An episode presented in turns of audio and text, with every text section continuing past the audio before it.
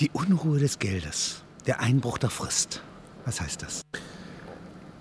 Es ist ein Versuch, als Soziologe auf eine der für mich spannendsten ökonomischen Einsichten zu reagieren, nämlich auf die Einsicht, dass Wirtschaft es zwar auch mit Knappheit und mit Eigentum zu tun hat, aber im Wesentlichen mit Geld.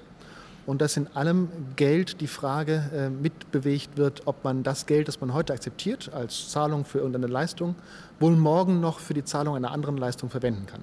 Jemand, der auf Geld sich verlässt, baut in, dieses eigene, in diese eigene Verlässlichkeitsstruktur die Frage mit ein, ob das, das sich Verlassen gerechtfertigt ist oder nicht. Unruhe heißt dann, dass ich in dem Moment, in dem ich Geld in der Tasche habe, notwendigerweise unruhig werde im Hinblick darauf, ob dieses Geld, das heute so und so viel wert ist, morgen noch genau das wert ist, äh, wofür ich es heute bekommen habe. Es ist also nicht der Möglichkeitssinn, der im Geld steckt. Ja, dass ich sozusagen äh, ein Stück Arbeit da drin sehe, eine äh, bestimmte Menge Korn, eine bestimmte geringe Menge Gold, äh, sondern äh, also dass das Geld diese vielen Gestalten hat, das ist ja. nicht die, der Grund der Unruhe. Der Grund der Unruhe ist ausschließlich der, der Aspekt der Zukunftsungewissheit. Wenn ich mit Geld umgehe, akzeptiere ich eine unbekannte, ungewisse, dann irgendwie zu bewältigende Zukunft. Also bestohlen zu werden auf eine andere Weise, als dadurch, dass das Geld aus meiner Tasche entfernt wird. Ja. Es wird verzaubert. Während es noch in meiner Tasche ist, verliert es an Wert. Ja. Das ist die Unruhe des Geldes. Das ist die Unruhe des Geldes. Und das Spannende an diesem Gedanken in meinen Augen resultiert daraus, dass das Geld ursprünglich mal gedacht war, oder besser gesagt gleichzeitig gedacht ist, diese Unruhe zu bewältigen.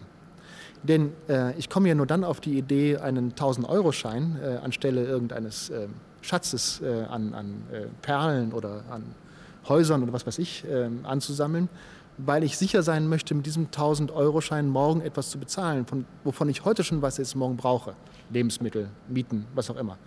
Dieser Umstand, dass ich mit Hilfe des 1000-Euro-Scheins versuche, Sicherheit zu produzieren, baut aber genau die Unsicherheit, auf die ich eigentlich zu reagieren versuchte, in meiner Aktion mit ein, sodass ich doppelhändig, Später. doppelhändig beides zugleich mache das äh, Produzieren von Sicherheit und das Akzeptieren von Unsicherheit. Das ist wie so eine Art äh, Propeller, der ein Flugzeug äh, nach vorne zieht, indem man nach hinten, ein, nein, eine Düse besser gesagt, nach hinten einen, einen Druck produziert. Ja.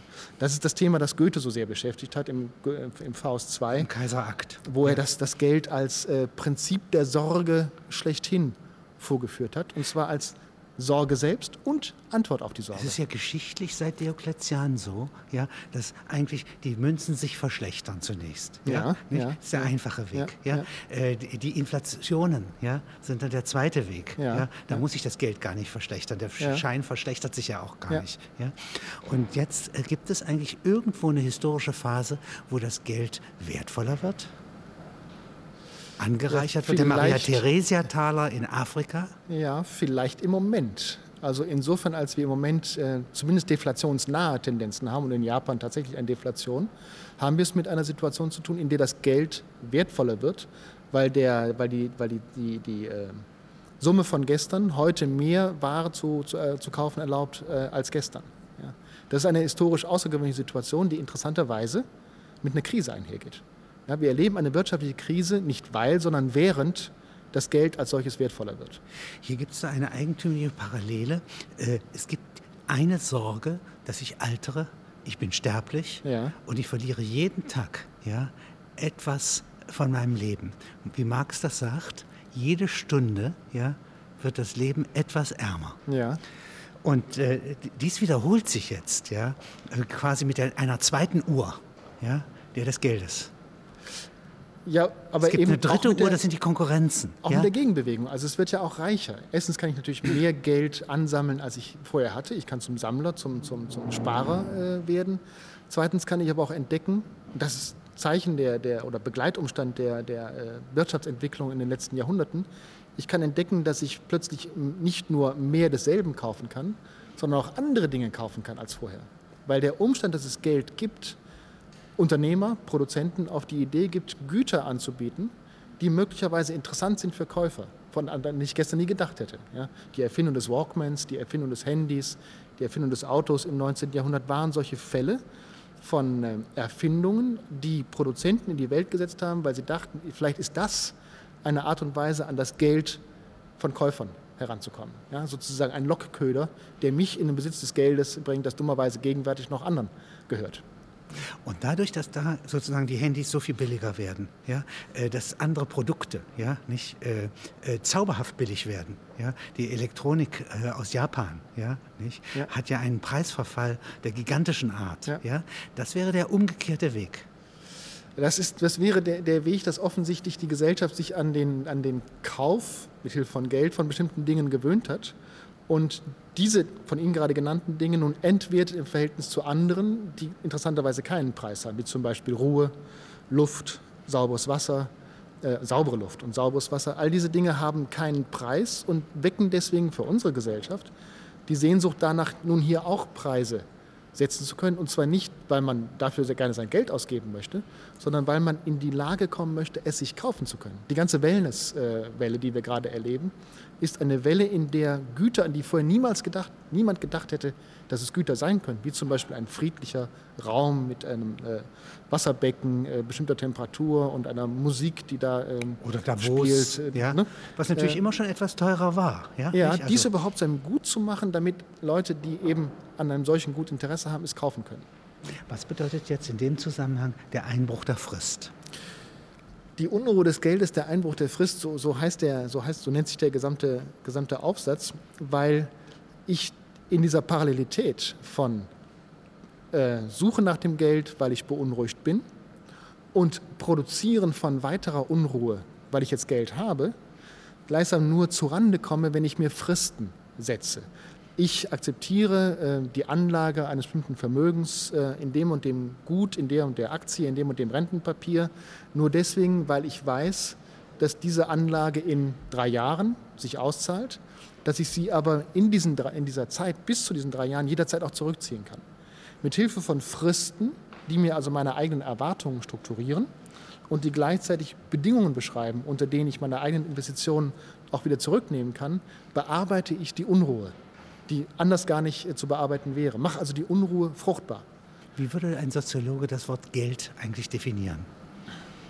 Was ist Geld? Sicherung von Kaufkraft, mit Bezug auf die Möglichkeit, in der Zukunft bestimmte Bedürfnisse, und zwar beliebige Bedürfnisse, befriedigen zu können.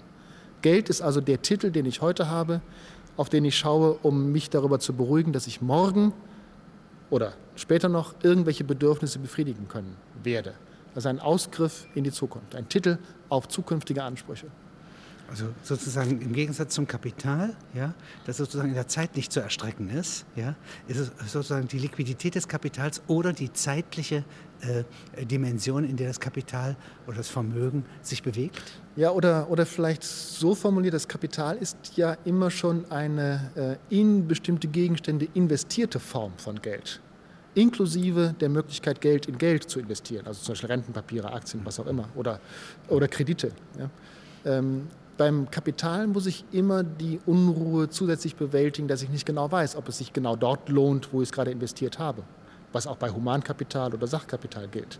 Beim Geld habe ich zwar die Sicherheit, dass ich es investieren kann, wo ich will, aber ich habe noch nicht die Sicherheit, dass ich etwas finde an Investitionen, wo es sich auch lohnt, mein Geld unterzubringen. Ja? Also das ist der Ausdruck flüssig, ganz besonders das ist, gut passt. Das ist das, was man mit ja. dem Ausdruck liquide, flüssig auf den, auf den, auf den Begriff bringt. Ja.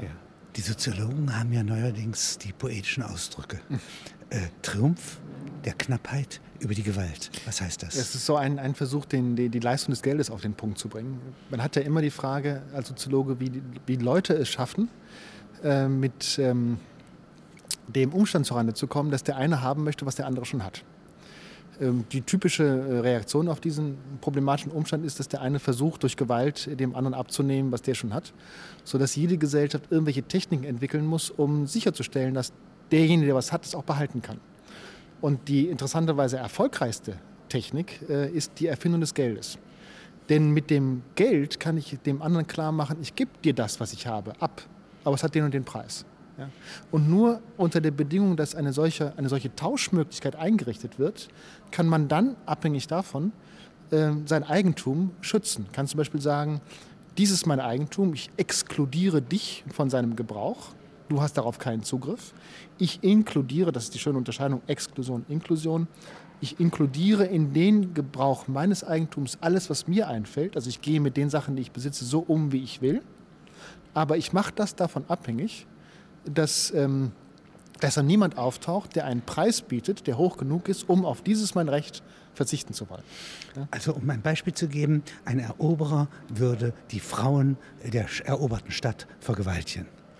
Äh, dies ist aber für einen GI äh, 1945, 46 so nicht, ja, sondern er kann bezahlen dafür, ja, dass ihm Fräuleins, mit, ja, ja, mit Dollars, mit ja, Dollars auch, ja, ja? Äh, mit Prestige, ja, mit allem Möglichen, ja. Er kann seine ganzen Eigenschaften als Sieger und Eroberer ausnutzen, aber ohne direkte Gewalt. Ja. Und plötzlich wird aus dem zerstörerischen Moment einer, einer, einer Eroberung und Vergewaltigung das gesellschaftsaufbauende Moment einer Eroberung und Prostitution oder Eroberung und Freundschaftsbeziehungsverhältnissen. Ja? Plötzlich wird das dieselbe Aktion, die früher noch die gleichsam moralische Zerrüttung des Gegners bedeutet hätte und auch jetzt noch etwas mit moralischer Zerrüttung zu tun hat, wird zu einem, zu einem Moment des Wiederaufbaus der äh, gesellschaftlichen Kräfte des unterworfenen, des unterworfenen Gegners. Ich kann ihn kaufen. Ja. So dass also gewissermaßen äh, die Eroberung eines Landes, wie wir im Irak beobachten konnten, das eine ist,